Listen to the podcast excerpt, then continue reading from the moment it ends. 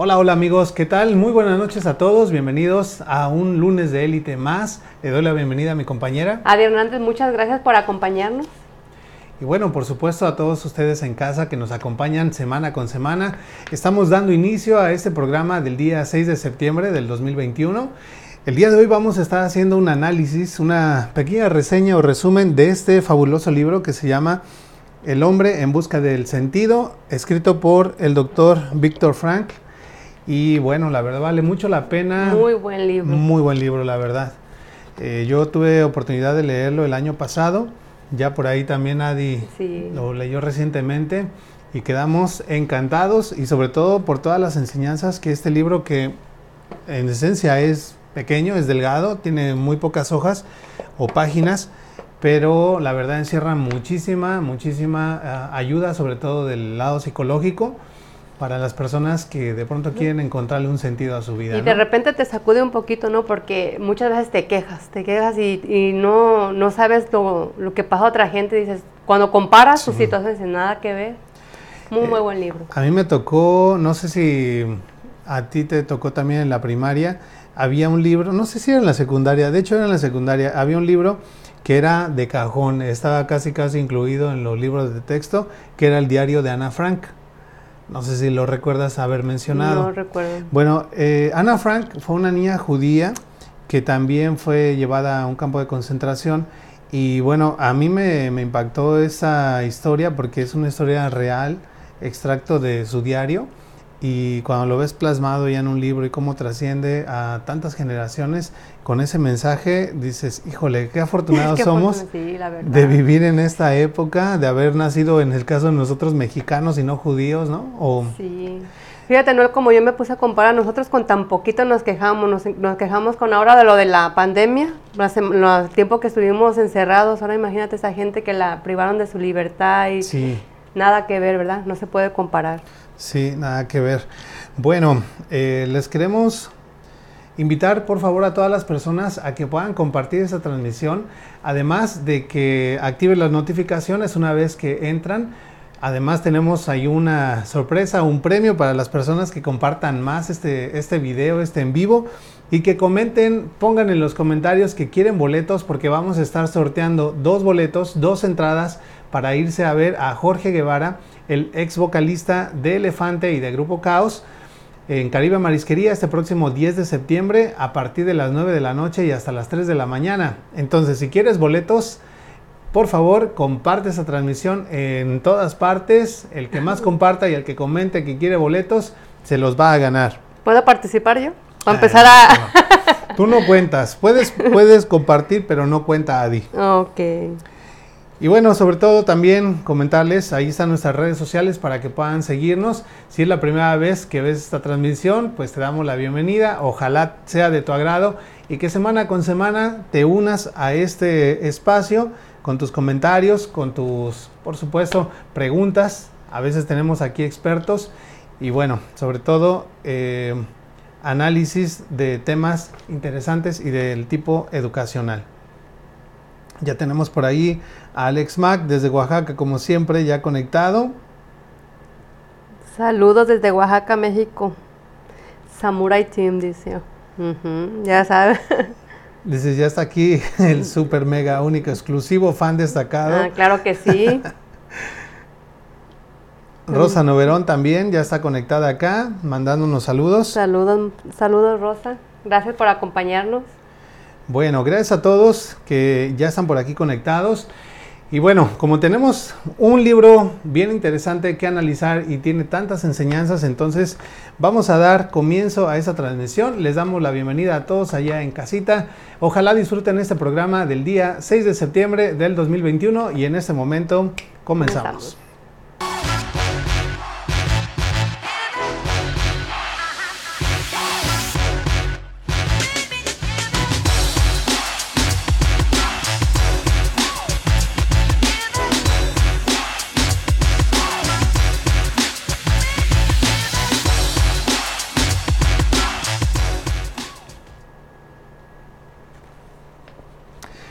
Bueno, pues bienvenidos de vuelta. Estamos arrancando con este programa y vamos, por supuesto, a dar eh, agradecimiento y mención de nuestros fabulosos patrocinadores, los patrocinadores de élite. que hacen posible este programa, ¿verdad? Por supuesto. Claro que sí, queremos agradecer al Sazón, de Reina. A ella la pueden contactar en Facebook, el Sazón de Reina, y no olviden, amigos, que ella nos regala sus recetas de cocina facilitas, prácticas y muy, muy deliciosas. Todos los viernes al mediodía. Sintonicen ahí su página en Facebook, búsquenla como el Sazón de Reina. Bueno, también queremos agradecer a nuestros grandes amigos de PRS Roofing and Remodeling.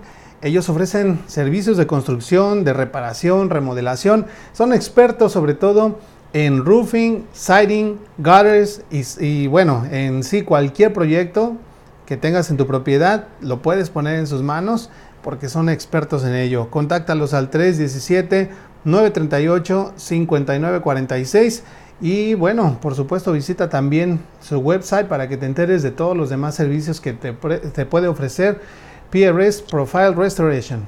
Claro que sí, agradecemos también a Caribe Marisquería. Ellos están ubicados en 8855 Pelham Pike, Lawrence, Indiana 46226. No olviden amigos que Caribe Marisquería tiene un evento este 10.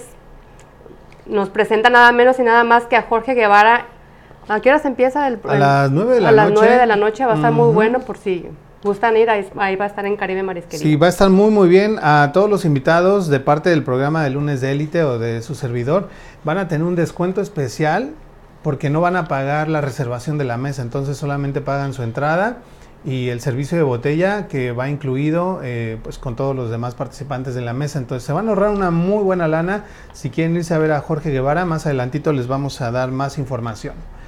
Bueno, pues gracias también, por supuesto, a Gapco Properties que ofrecen renta de espacios de oficina, espacios de trabajo desde 140 pies cuadrados. Tienen una super ubicación porque están muy cerca del downtown de Indianapolis.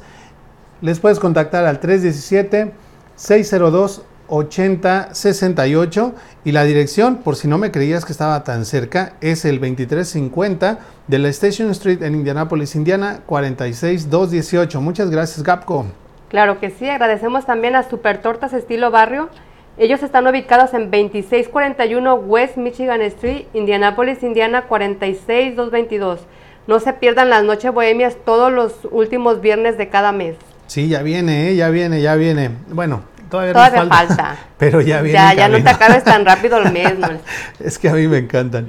Bueno, queremos dar la bienvenida y un reconocimiento especial a nuestro nuevo patrocinador de élite. Ellos son Giret Barbershop en Salón. Ofrecen servicios pues para caballeros, en este caso todo tipo de cortes, diseños de cabello y de barba, desde lo más moderno hasta lo clásico. Y para las damas ofrecen servicio de maquillaje, corte de cabello, color, peinados, alisado permanente y un montón de servicios más. Ahí está la dirección en tu pantalla, 7866 North Michigan eh, Road en Indianapolis, Indiana 46268. Contáctales también al número de teléfono 317-956-3421. Gracias y bienvenido a formar parte de los patrocinadores de élite. Muchas gracias. Agradecemos también a Tajín Mexican Grow. Ellos ofrecen comida mexicana y hondureña. Están ubicados en 3350 North High School Road, Indianapolis, Indiana 46224. Para hacer pedido, marcar el número de teléfono 317-297-7025. Gracias y recuerden las noches de karaoke en Tajín todos los viernes a partir de las 7 de la noche. La semana pasada se puso muy, bueno, ¿eh? Sí, por ahí trajeron un, un, grupo así como de corridos para aquellos que les gusta ese tipo de música. Bueno, pues está muy muy bien.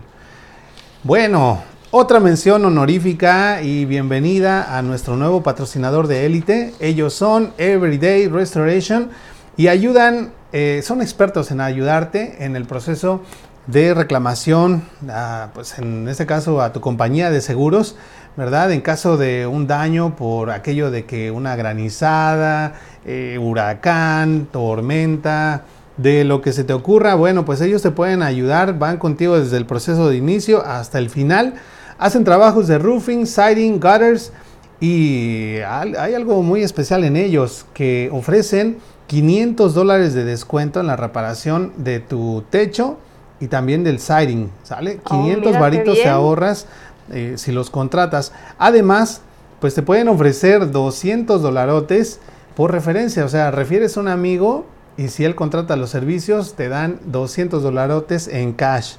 Muy, muy buena oferta, así que aprovechala si es momento de reparar tu techo o si conoces a alguien que quiera hacerlo, pásale la voz, pásale el número 317-991-4797. Bienvenido, Everyday Restoration. Así es, bueno amigos, si, si tú eh, tienes, eres dueño de algún negocio y quieres ser nuestro patrocinador, recuerda que puedes mandarnos un mensaje por, por Messenger y con mucho gusto nos ponemos en contacto contigo. Así es, y también lo puedes poner aquí en la página, ¿por qué no? Pues vamos a estar al pendiente también del chat durante toda esta transmisión. Vamos a estar analizando este libro, El hombre en busca del sentido, de Víctor Frank.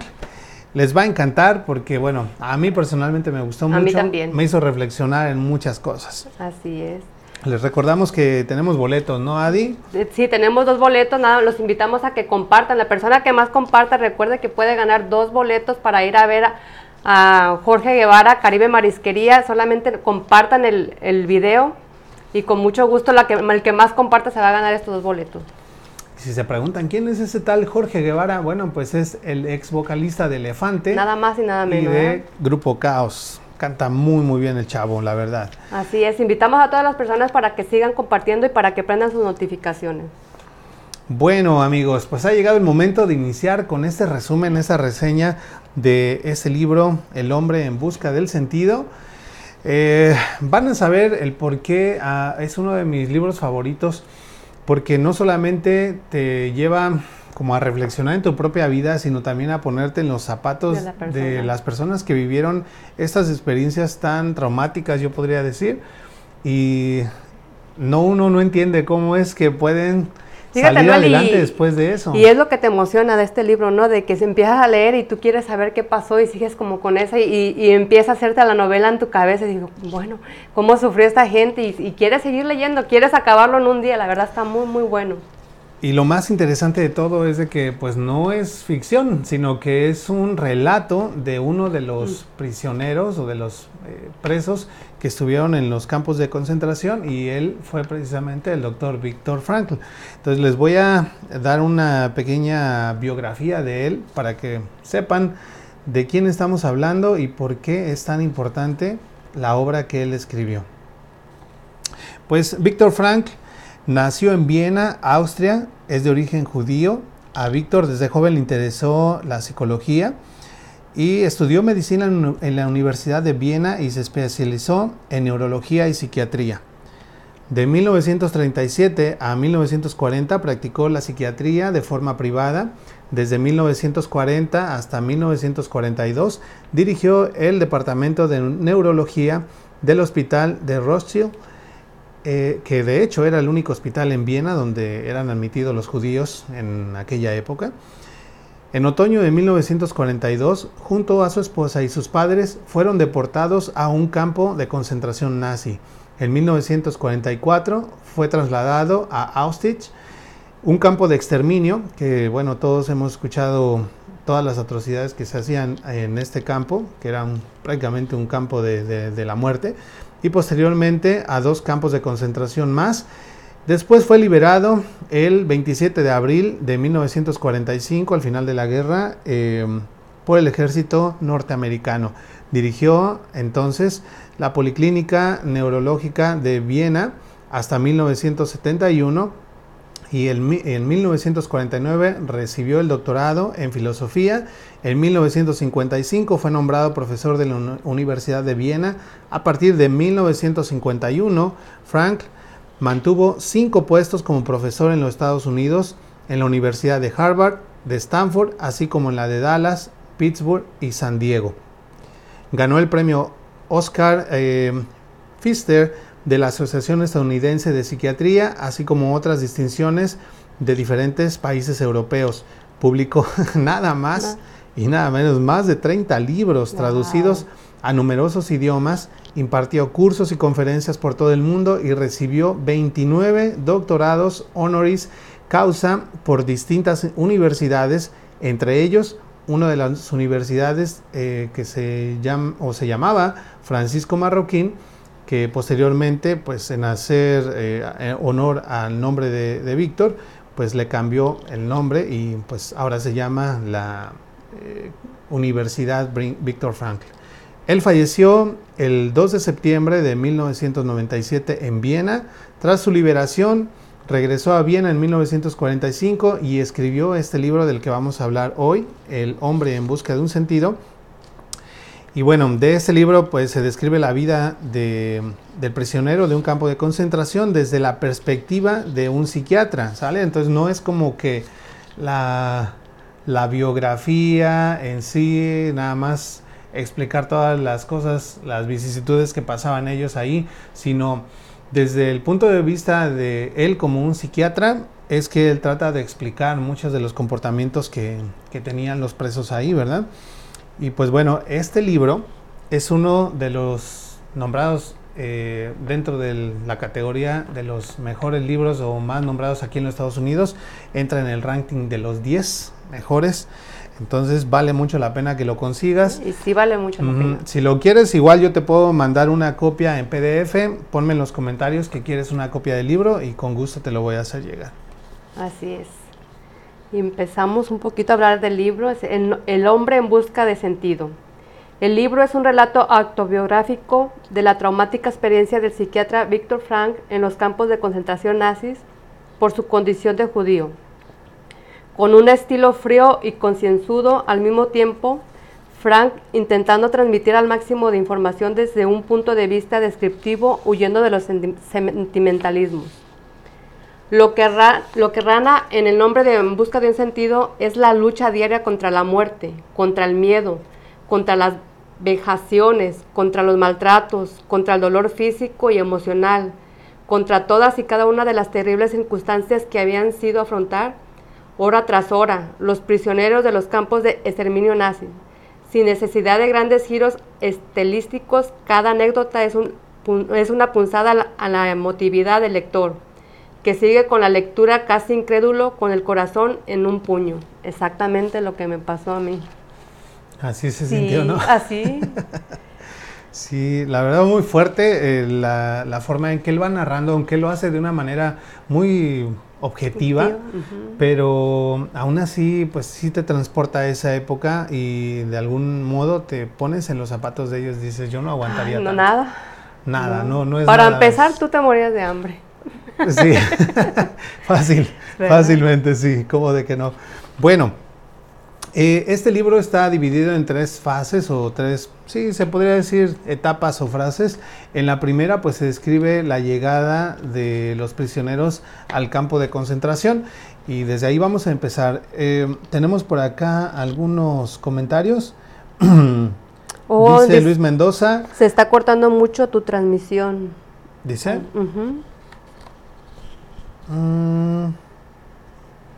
¿Cómo lo ves tú acá? Yo lo veo bien. Yo también. ¿Será la, voz? Eh, bueno, a ver, las personas que dicen que se está cortando la transmisión, podrían decir si es el video o si es el audio. Lo vemos más o menos bien, ¿no? Sí, se ve bien. Bueno, como quieras, si sigue fallando acá, nos, nos dicen. Tenemos saludos de Luis Mendoza que nos dice saludos a todo el staff.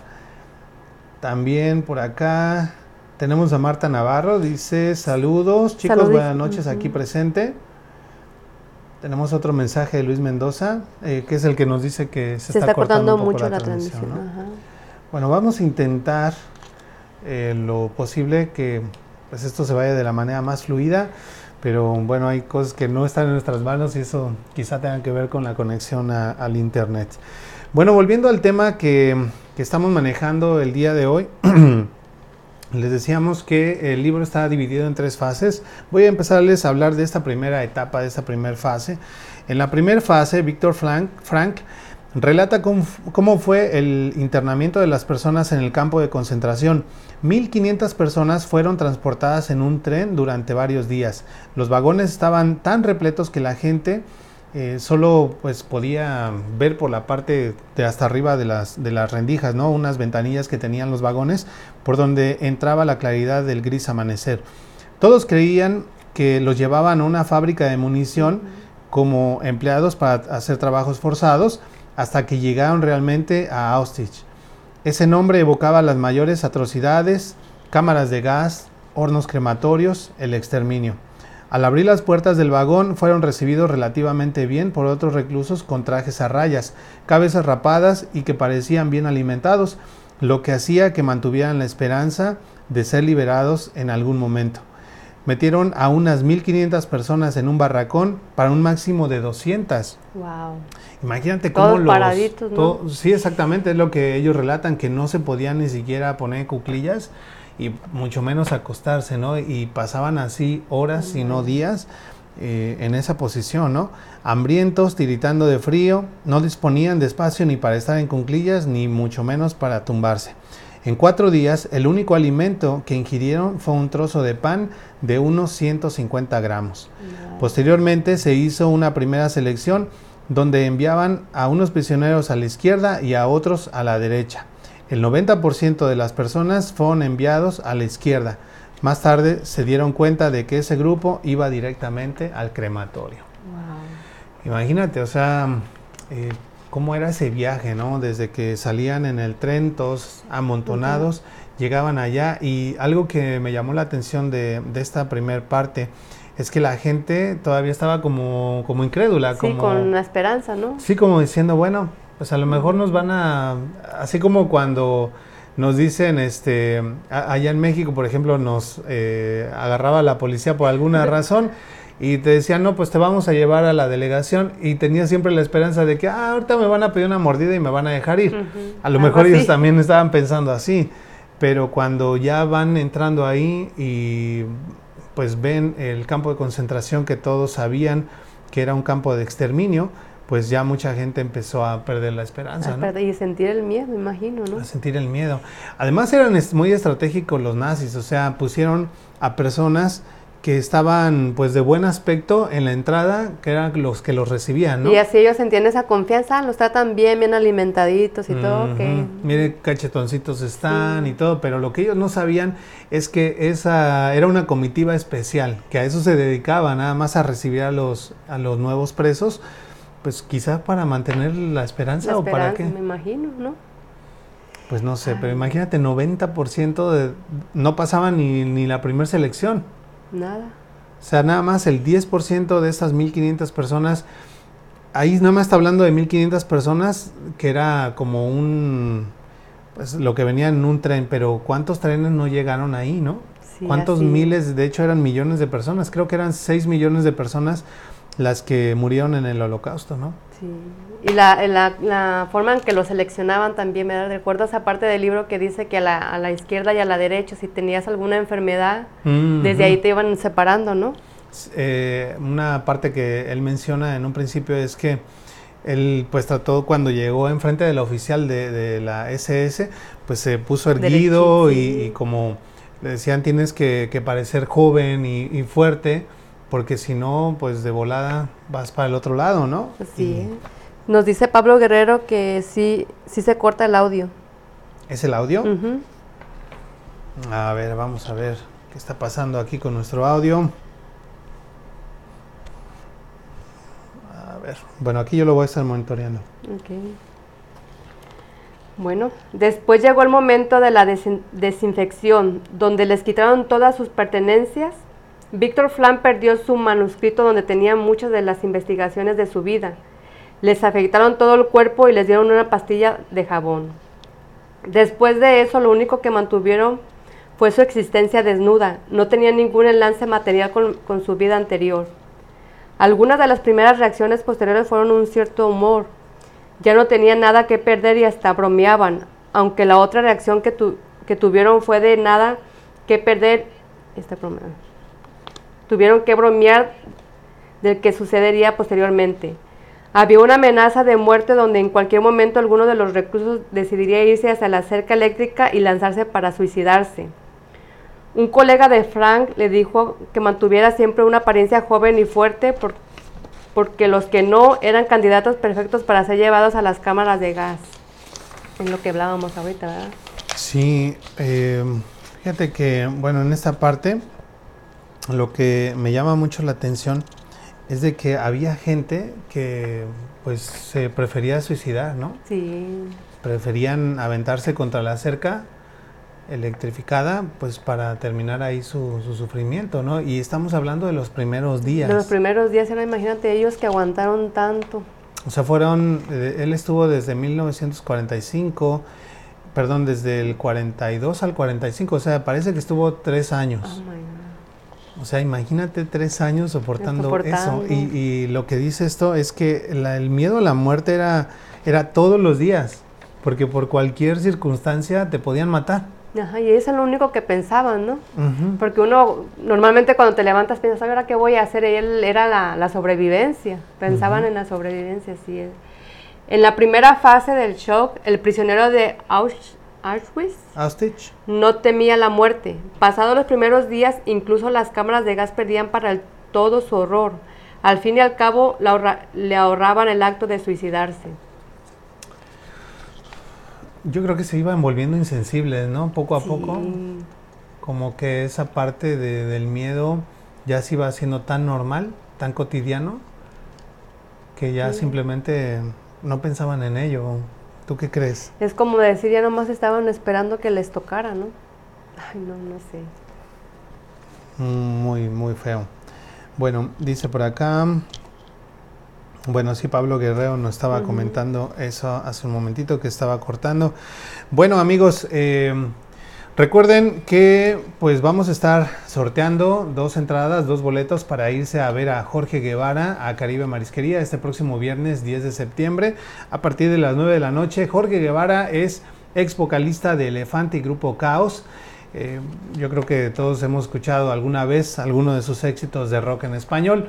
Pero si te gusta este género, no te puedes perder esta, este evento y vamos a estar regalando dos boletos a las personas que más compartan esta transmisión y que comenten que quieren boletos. Comenten, comenten, quiero boletos para, para ir a ver a Jorge Guevara. Vale, bueno, en este momento vamos a hacer un pequeño corte y regresamos con ustedes. Así que no se vayan, que volvemos. Y se detiene el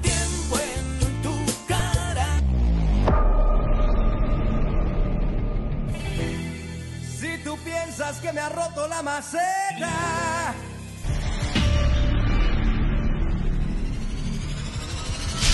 Tal amigos de en Indianapolis? Yo soy Jorge Guevara, ex vocalista de Caos Elefante. Y bueno, voy a estar con ustedes cantando todos los éxitos que ya conocen y haciéndole honor al rock en nuestro idioma este 10 de septiembre en Caribe Marisquería. Chavos, por allá nos vemos, Indianápolis, no me fallen. Salud y que viva el rock en nuestro idioma. Venga.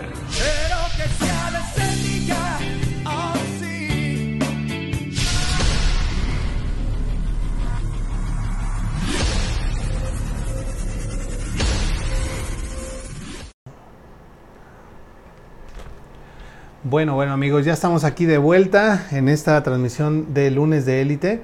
El tema que estamos tocando en esta noche es una reseña, un resumen de este libro que se llama El hombre en busca del sentido, escrito por el doctor Víctor Frank, de origen judío y que pues pasó eh, tres años en los campos de concentración nazis.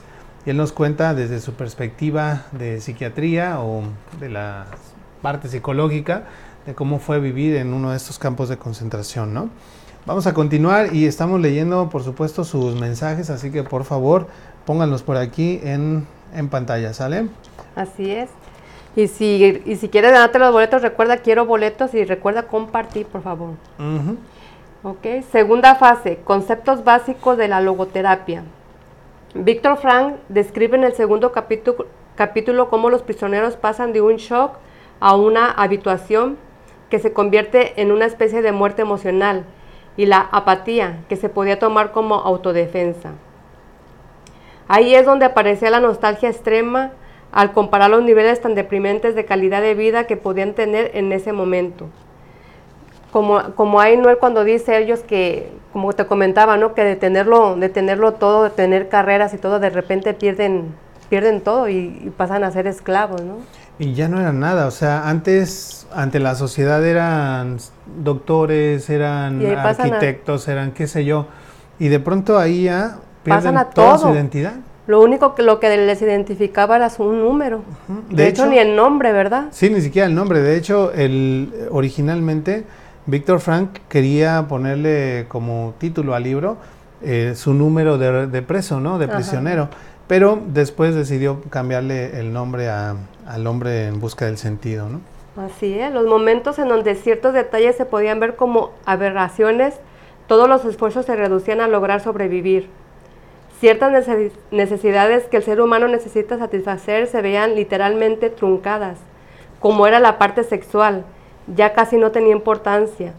El sueño era de las cosas el que se tomaba gran importancia, pues esto era lo único que podía aislarlos de la cruda realidad. O sea que la hora que dormían era cuando se olvidaban un poco. en, este libro también me, llamó mucho la atención de, una persona que dice que, que, no podía antes dormir con el ruido. Y después de, lo tan cansado que estaba, su compañero roncaba bastante y ni eso le interrumpía el sueño de lo tan cansado, ¿verdad? No, y es que eh, no era de que dormía cada quien en una cama individual. Que escogías, ¿verdad? No, no, no, no era... Imagínate meter a 200, 300 eh, prisioneros en un espacio para 50. o sea, eran así como salchichas, así tenían que Creo que las, las tablas eran de 2 por 2.5 y algo y se acomodaban de a 9 personas. Imagínate. no podías ni siquiera voltearte porque ya tenías a alguien roncando. Y nada, nada de siquiera almohadita, los usaban sus zapatos sucios a veces como almohada, así una sí, o sea, no tenían como que tú dijeras este cobertores y todo eso, no, era una, una cosa muy muy fea. Los golpes y maltratos físicos se esperaban por el mínimo detalle o, sin motivo alguno. Por ejemplo, en no simpatizarle a un capo. Presos que, que gozaban de ciertos privilegios y hacían funciones de vigilar. Significaba tener además de una serie de insultos que venían ya incluidos, trabajo extra y, y golpes de más. Sin embargo, no todos eran despiadados, podían incluso tener cierta afinidad con los demás presos, como le sucedió a Víctor Frank, y eso hacía que pudiera tener ciertas ventajas. Todos sufrían de desnutrición. Lo interesante era observar cómo, pese a ello, hablaban sobre banquetes y comidas como las que podían tener antes, al menos algo más que una sopa aguada y un pedazo pequeño de pan. Era entonces cuando los temores de que transceden a la realidad se les busca dar importancia y se intentaba por cualquier manera encontrar sentido a la vida. Bueno, yo creo que acá, eh, pues, eh, yo creo que era ya tanto, como perdían tanto su identidad, que todo lo que tendría que ver con su humanidad se iba a, los suelos. Por ejemplo, eh, dice parte de, la investigación que hice, que dentro de los campos de concentración no se registraban abusos sexuales porque la gente, ya fuera hombres o mujeres, perdían todo el líbido. Pues ¿quién iba a pensar en eso, verdad? Imagínate.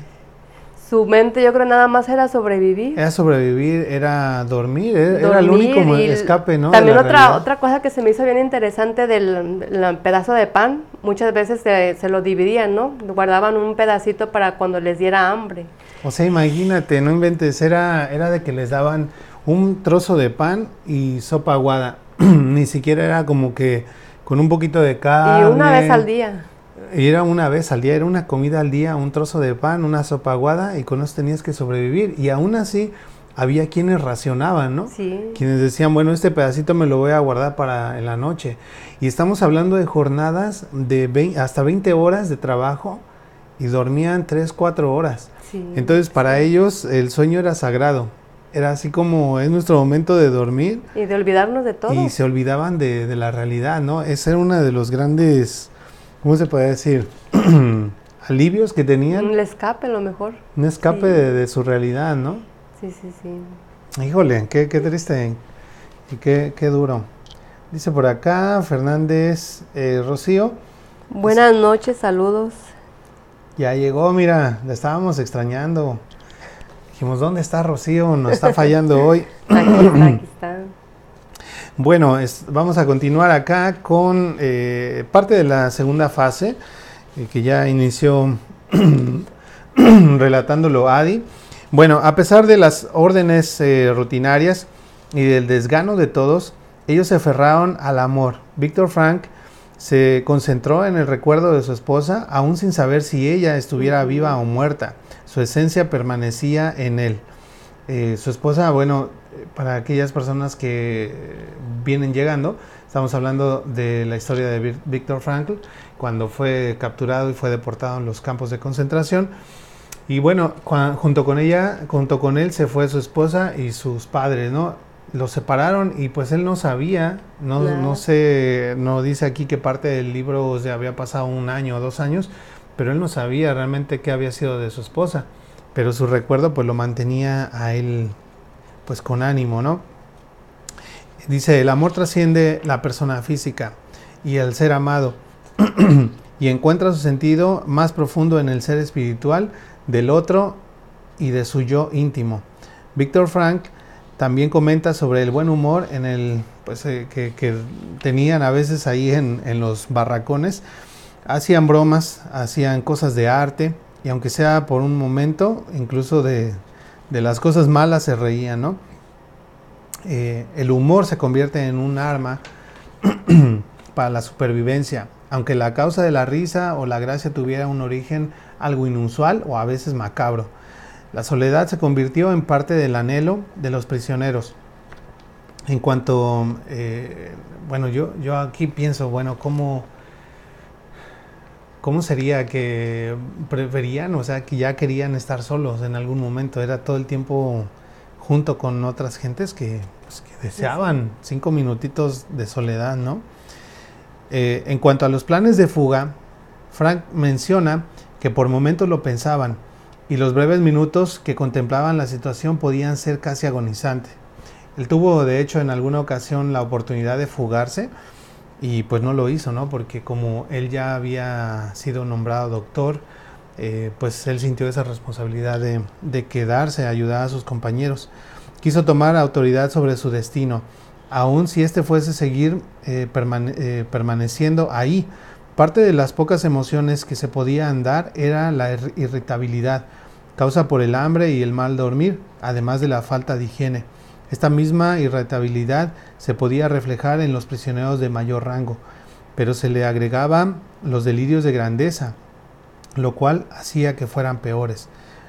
Frank se refiere mucho a la libertad interior, la cual trasciende cualquier condición porque es cada, eh, cada persona la que decide lo que quiere ser y mantiene su dignidad al seguir sintiendo como un ser humano. La desesperanza debía ah, combatirse mediante alguna eh, meta futura, algún objetivo a cual aspirar. Esto lo obligó a pensar en otras cosas eh, yo recuerdo que una de las cosas que él pensaba mucho era, era su esposa, ¿no? Sí. Eh, hay una parte en el libro que me gustó mucho porque él dice que van en una fila, eh, pues al amanecer, van todos los prisioneros, ¿verdad? Él va en la fila y de pronto pues él empieza a ver el cielo y ve cómo empieza a salir el sol y esto pues le hace pensar en su esposa y él empieza a tener una conversación con ella. Él le hablaba, ella respondía, ella le hacía preguntas, él respondía y él está tan metido en esos pensamientos que se olvida por completo de, su realidad. Y entonces en, un, en una de esas uno de los prisioneros de enfrente tropieza, se caen los demás encima de él y los capataces llegan a, golpearlos, ¿verdad? Empiezan a, a pegarles con el látigo. Es en ese momento como que él reacciona y vuelve de sus pensamientos y después de toda la conmoción y todo, llegan al lugar donde van a trabajar y él vuelve a fugarse de la realidad, yo diría. Sí, sí, vivir su cuento, su, su historia. Pensando en, su esposa, ¿no? En su esposa, los recuerdos y... Así nos pasa también a nosotros, ¿verdad? Algunas veces, que hablamos hasta solos. Y ahora pues imagínate él en esa situación, era su escape a la realidad pensar un poquito. Bueno, voy a continuar aquí.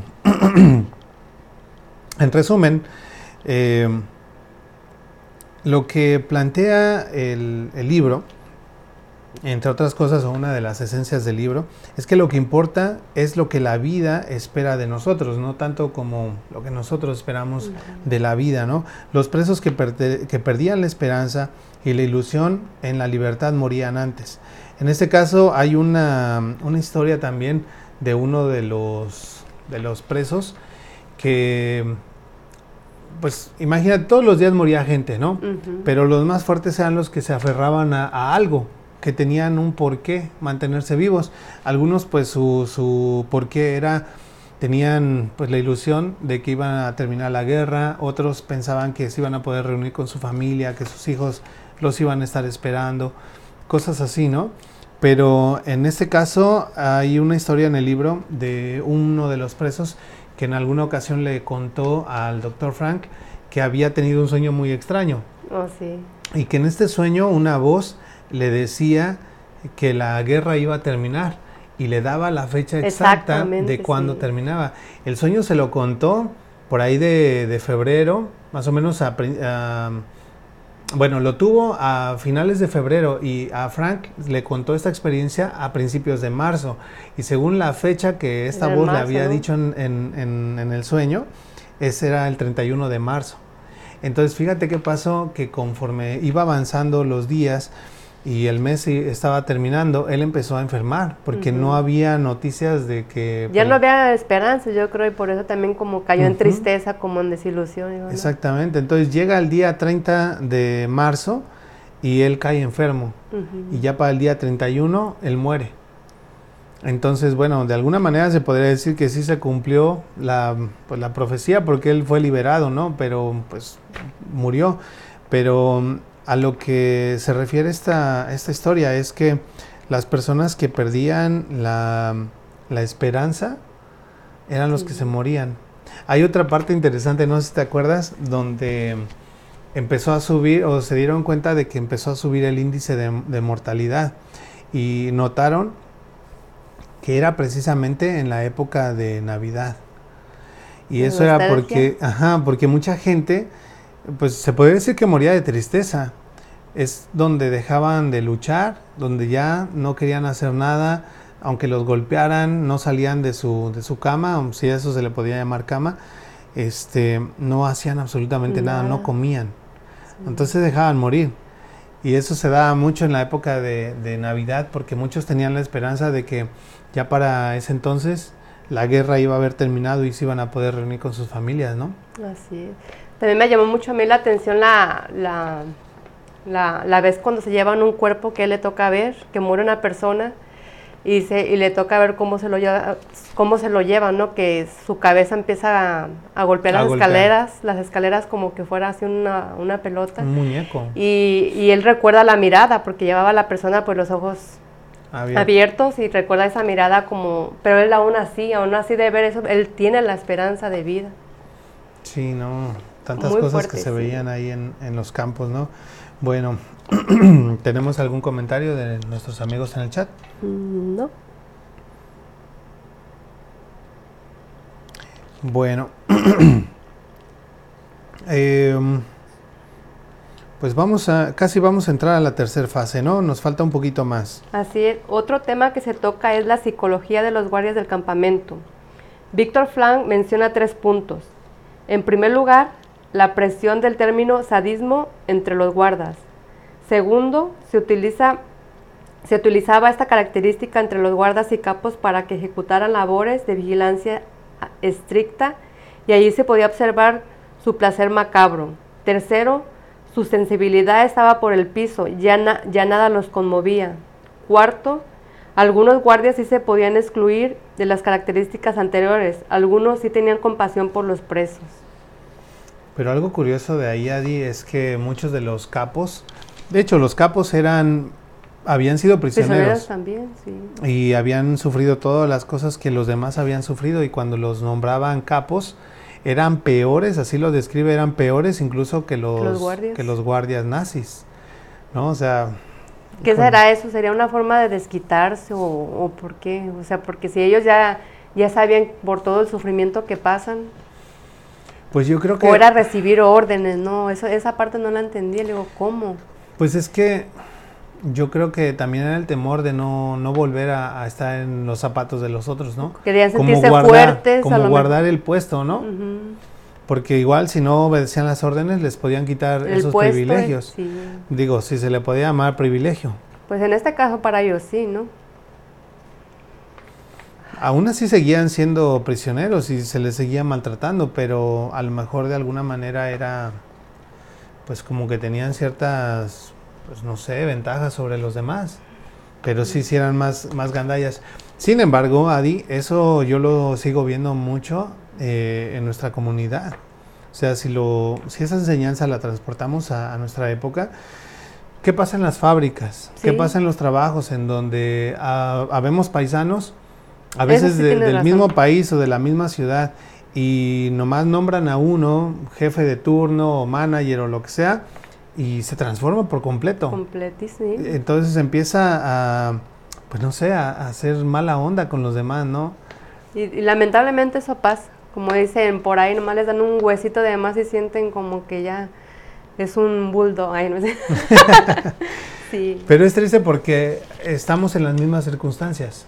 Muchos de, las personas que trabajan juntos en una fábrica ganan lo mismo, y a veces nada más porque pues al, jefe de turno o al manager le suben un dólar, le suben también responsabilidades y se vuelve bien mala onda con los demás, ¿no? No sé, casos que pasan también. Casos de la vida real. En la comunidad.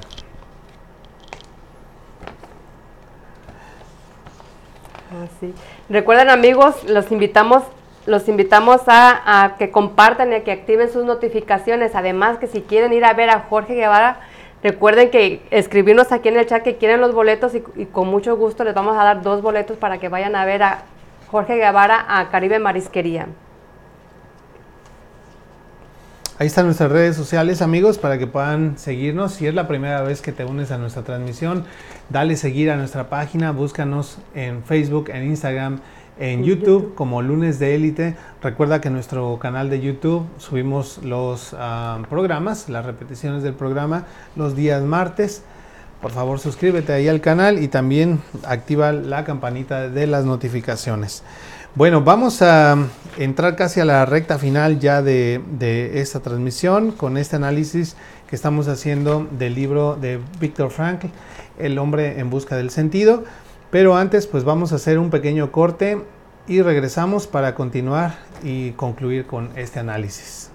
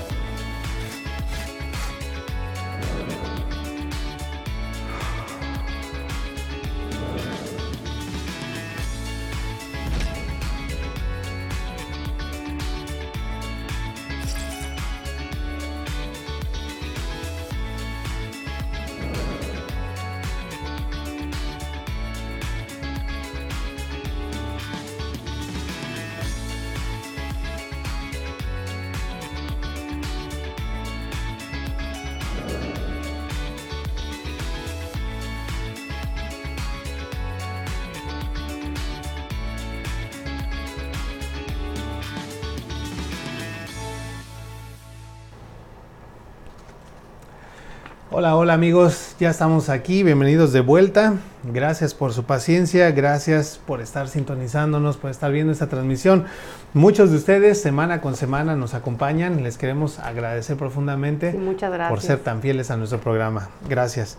Hacemos todo lo mejor para poderles traer contenido valioso, algo que puedan llevar a sus vidas y que pueda ayudarles a mejorar. Así es, igual, y si ustedes tienen algún tema del que quisieran que les habláramos, pónganse en contacto con nosotros y con mucho gusto nosotros nos ponemos a, sacar información y a traerles este tema. Por supuesto. Bueno, eh, llegamos a la tercera fase del libro. Eh, para las personas que recién se están conectando, estamos hablando, estamos haciendo una reseña del libro de Víctor Frankl, El hombre en busca del sentido. Eh, es una obra que de verdad vale muchísimo la pena comprar, leer. Y si lo quieren gratis, pues yo se los puedo mandar en PDF. Por favor, pónganme aquí en los comentarios que quieren el libro y yo se los voy a hacer llegar. Por supuesto, déjenme también su email o alguna forma en que se los pueda enviar, ¿sale? Hasta por WhatsApp se los puedo mandar. Bueno, Llegamos a la tercera fase de este libro y es donde se habla acerca de la liberación. Ya hemos hablado de la primera fase, que fue cuando llegan al campo de concentración, cuáles fueron sus primeros sentimientos, cómo empezaron a cambiar, cómo empiezan a bajar su, estado humano a lo mínimo, a sentirse peor que animales, porque realmente los soldados de la SS los trataban peor que... y así les nombraban, ¿no? Así era de puro de puercos y sí, puras... Eh, los, los llamaban muy mal, los golpeaban, los trataban de lo peor. en la segunda fase hablamos un poco acerca de qué era lo que hacía que muchos de los prisioneros morían en el momento en que perdían la esperanza eh, pues de su liberación. También la importancia de que los prisioneros se aferraran a, algo, a que tuvieran un sentido, un porqué de seguir viviendo, ¿no? En este caso, pues podía ser la familia, podía ser... En el caso de Víctor Frank, fíjate que había no solamente un incentivo que era su esposa, que ni siquiera él sabía si estaba viva, pero otro de los incentivos es que, ¿recuerdas el manuscrito que él perdió oh, desde, desde que entró? Desde que entró y que le quitaron. Él ahí lo menciona como que era la obra de su vida. Era un escrito científico en donde él había hecho así como que un resumen de muchos temas de psicología. Y para él ese era otro motivo de que quería terminar de escribirlo, ¿no? Recuperarlo y terminar de escribir. Y también se soñaba, en la, fase 2 hablamos de la importancia del sueño, él se soñaba dando conferencias, este, hablando pues en, en universidades, escribiendo libros, y bueno, era lo que lo mantenía a él vivo. En esta tercera fase vamos a hablar acerca de lo que pasaba con los prisioneros una vez que eran liberados, qué pasaba por sus mentes, cómo cambiaba su vida. Víctor Frank describe cómo eran las reacciones de los presos luego que eran liberados. Eh, es algo bien curioso porque lo interesante de todo es analizar lo que realmente sintieron al caminar y observar que eran libres y no sentían nada. O sea, muchos pensaban que iban a, salir corriendo, ¿no? Lo que normalmente las personas piensan es que brincaron de alegría y salieron corriendo a recuperar su vida. En realidad, caminaron lentamente a la salida, aún sin creer lo que realmente estaba pasando. Y atónitos, pues durante su estadía en el lager o en los campos de concentración, sus emociones fueron reducidas a menos eh, que, impulsos, ¿no? Otra de las cosas comunes que ocurrieron relacionado con lo anterior fue que al recuperar las emociones perdidas, muchos desarrollaron un desprecio contra el mundo que los rodeaba, incluso con sus con, los seres vivos, ¿no? O sea, las plantas, los animales, y que pues en este caso no tuvieron la culpa de su tragedia. Pasaron de ser oprimidos a ser los opresores. Qué curioso, ¿no, Adi? Sí. ¿Qué crees que, haya provocado ese...? Pues imagínate el, daño psicológico, a pesar de que ellos pasaron mucho tiempo, pues ya sin ilusión nada más que sobrevivir. Ya después de esto yo creo que para ellos no era, no era mucho, ¿no? Pero más que nada fue el daño, el daño psicológico.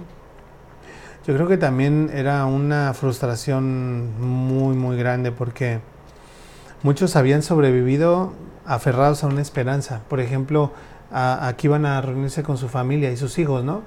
Y de pronto salir y encontrar que tus hijos también fueron exterminados o que tu familia ya no existe. Que estaban solos. O pensar, bueno, voy a salir y voy a recuperar mi vida, voy a volver a, ser maestros, voy a volver a ser chofer, no sé, lo que se dedicaran.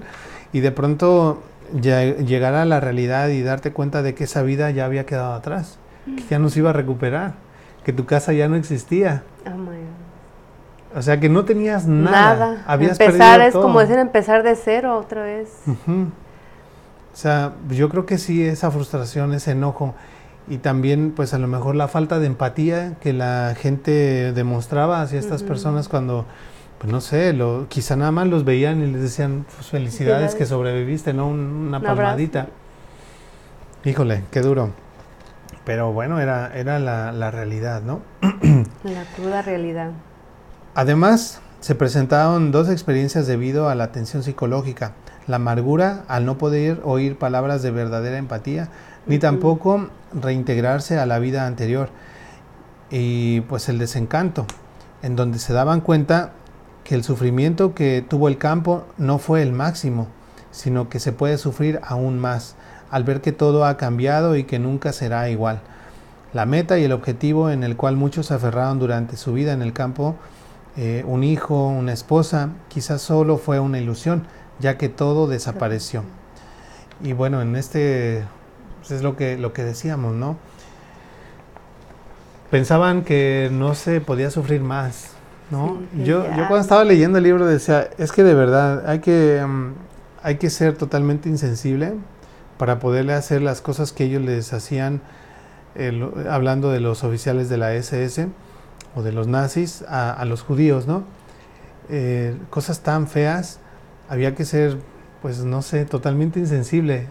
Y las cosas tan feas que pasaban ahí, era lo peor. Uno se imagina el infierno. El infierno, ¿no? Sí, cuando yo lo, cuando yo lo leí, yo lo veía que como nosotros que sentimos el, frío nos abrigamos y ellos que tenían que pasar frío que a veces ni los zapatos les entraban de lo tan frío y de lo hinchado y de lo hinchado que te los sí o sea se, se peleaban por, por los zapatos era un muerto caía y enseguida sí, dejaban ir por las, robarle los zapatos, bueno, entre comillas pertenencias, porque lo, único, que, tenían, eran la, la, ropa y pues también eran unos trapos y los zapatos, ¿no? Eh, hay una, una parte en donde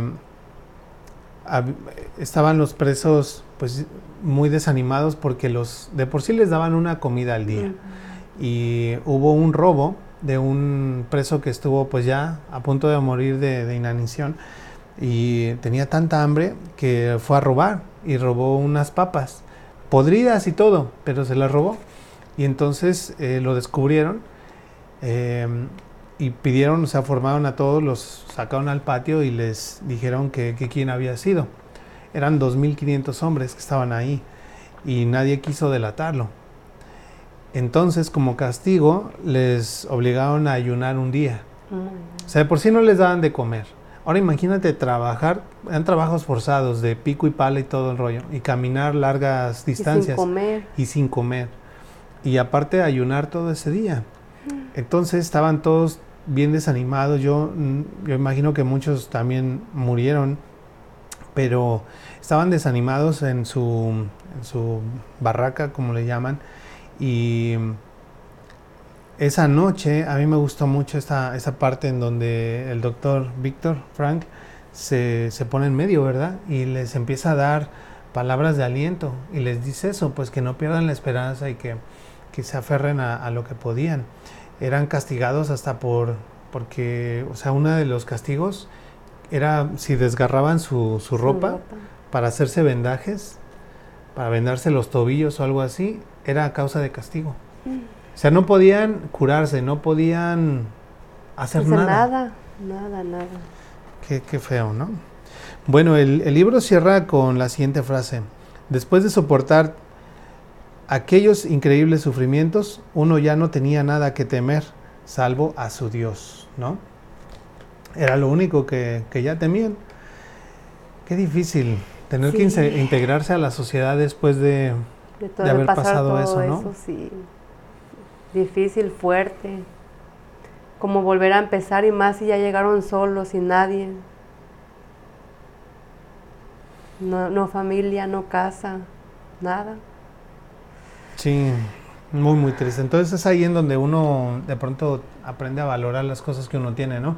La gente se está quejando porque, pues no sé, te obligan a traer una mascarilla y se ponen a gritar en las tiendas que tengo derecho a no usarla, que no...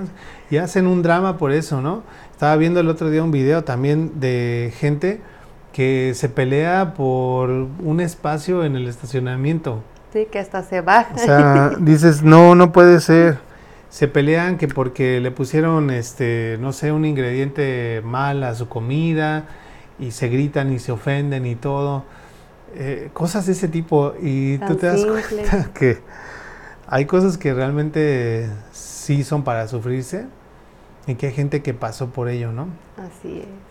Qué curioso que uno cuando no ha pasado por esas circunstancias, hace rato lo decías un tanto en broma, pero un tanto en verdad, yo sí me moriría de hambre, dos días sin comer y yo ya, me estuviera desmayando. imagínate esa gente, cómo sus cuerpos se fueron adaptando tanto a vivir nada más de pan y sopa. Y a pesar de que trabajaban, trabajaban tanto, imagínate nomás. Yo comí hace, no sé, cuatro o cinco horas. Y ya te está tronando la y tripa. Ya, ya ando con hambrecita, ¿no? ¿Qué pasa aquí? ¿Ya espantan o qué? Eso que comí más o menos bien. Y pues realmente mi trabajo no es, no se puede comparar a eso. No, nada que ver. Entonces, ¿cómo Yo le creo que tú no cortas ni la yarda, fíjate, para desgastarte. ¿Cómo le hacían, Adi? ¿Cómo, cómo Sí, podían soportar todo esto? Mis respetos para esta, esta gente. Bueno, ¿qué enseñanza? ¿Qué, qué enseñanza nos deja esto, Adi? ¿Cuál sería tu conclusión? Ah, No, pues yo al, al escuchar esta, esta historia, yo me pongo a reflexionar sobre, sobre mi vida, ¿no, Noel? Y yo digo, pues no, nada que ver. Yo no he sufrido nada y a pesar de que muchas veces me quejo de cosas tan simples que se pueden solucionar, algunas hablando, algunas a lo mejor económi- económicamente, pero en esta situación no se podía hacer nada. Sí, la verdad que estamos en la gloria y yo me pongo a pensar en todo esto y yo estoy agradecida, muy agradecida. Sí, yo creo que en el caso mío también ese sería, ese sería el sentimiento de, de agradecimiento. Uno, pues de no haber tenido que vivir en esa época.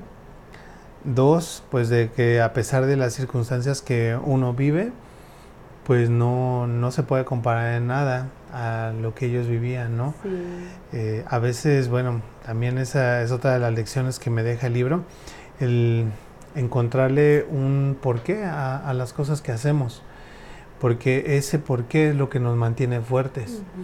Y, y esto aplica a todas las cosas, ¿no? En la vida, no solamente al simple hecho de, de sobrevivir, eh, sino a las cosas que tú haces día con día. Si te toca, pues no sé, trabajar, porque las circunstancias así lo, lo determinan, que, que te toca pararte a las 5 de la mañana, pues hacerlo con alegría, tienes trabajo, ¿no? Que si no, te y toca, después de esto con muchas más ganas. Sí, que si te toca de pronto a lo mejor no te alcanza para el pavo en Navidad, pero te alcanzó para los frijoles y el huevo, agradecer también, Agradecer, ¿no? O sea, sí.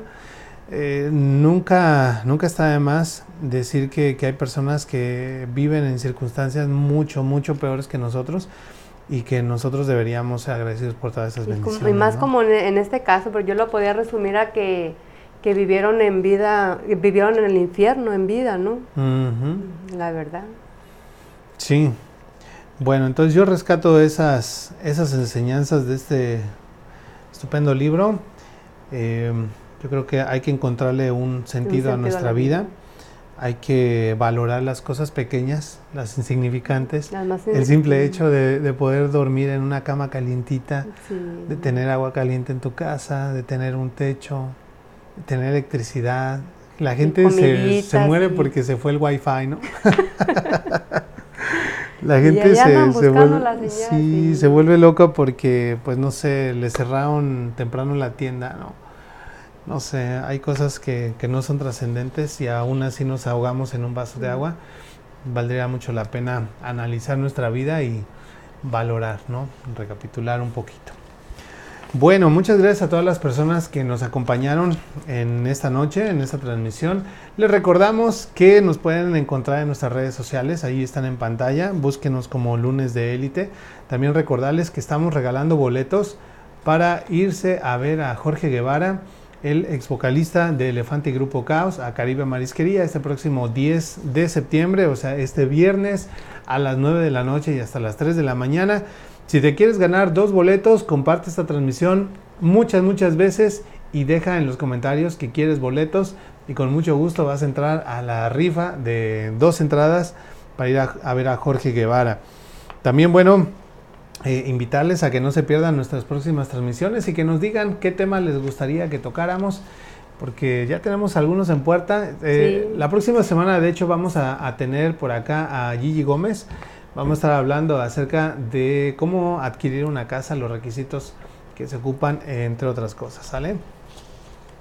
Bueno, pues vamos a hacer rápidamente mención de nuestros patrocinadores antes de cerrar y por supuesto agradecerles muchísimo a tanto ustedes como a nuestros patrocinadores por hacer posible nuestro programa. Así es. Queremos comenzar con el sazón de reina.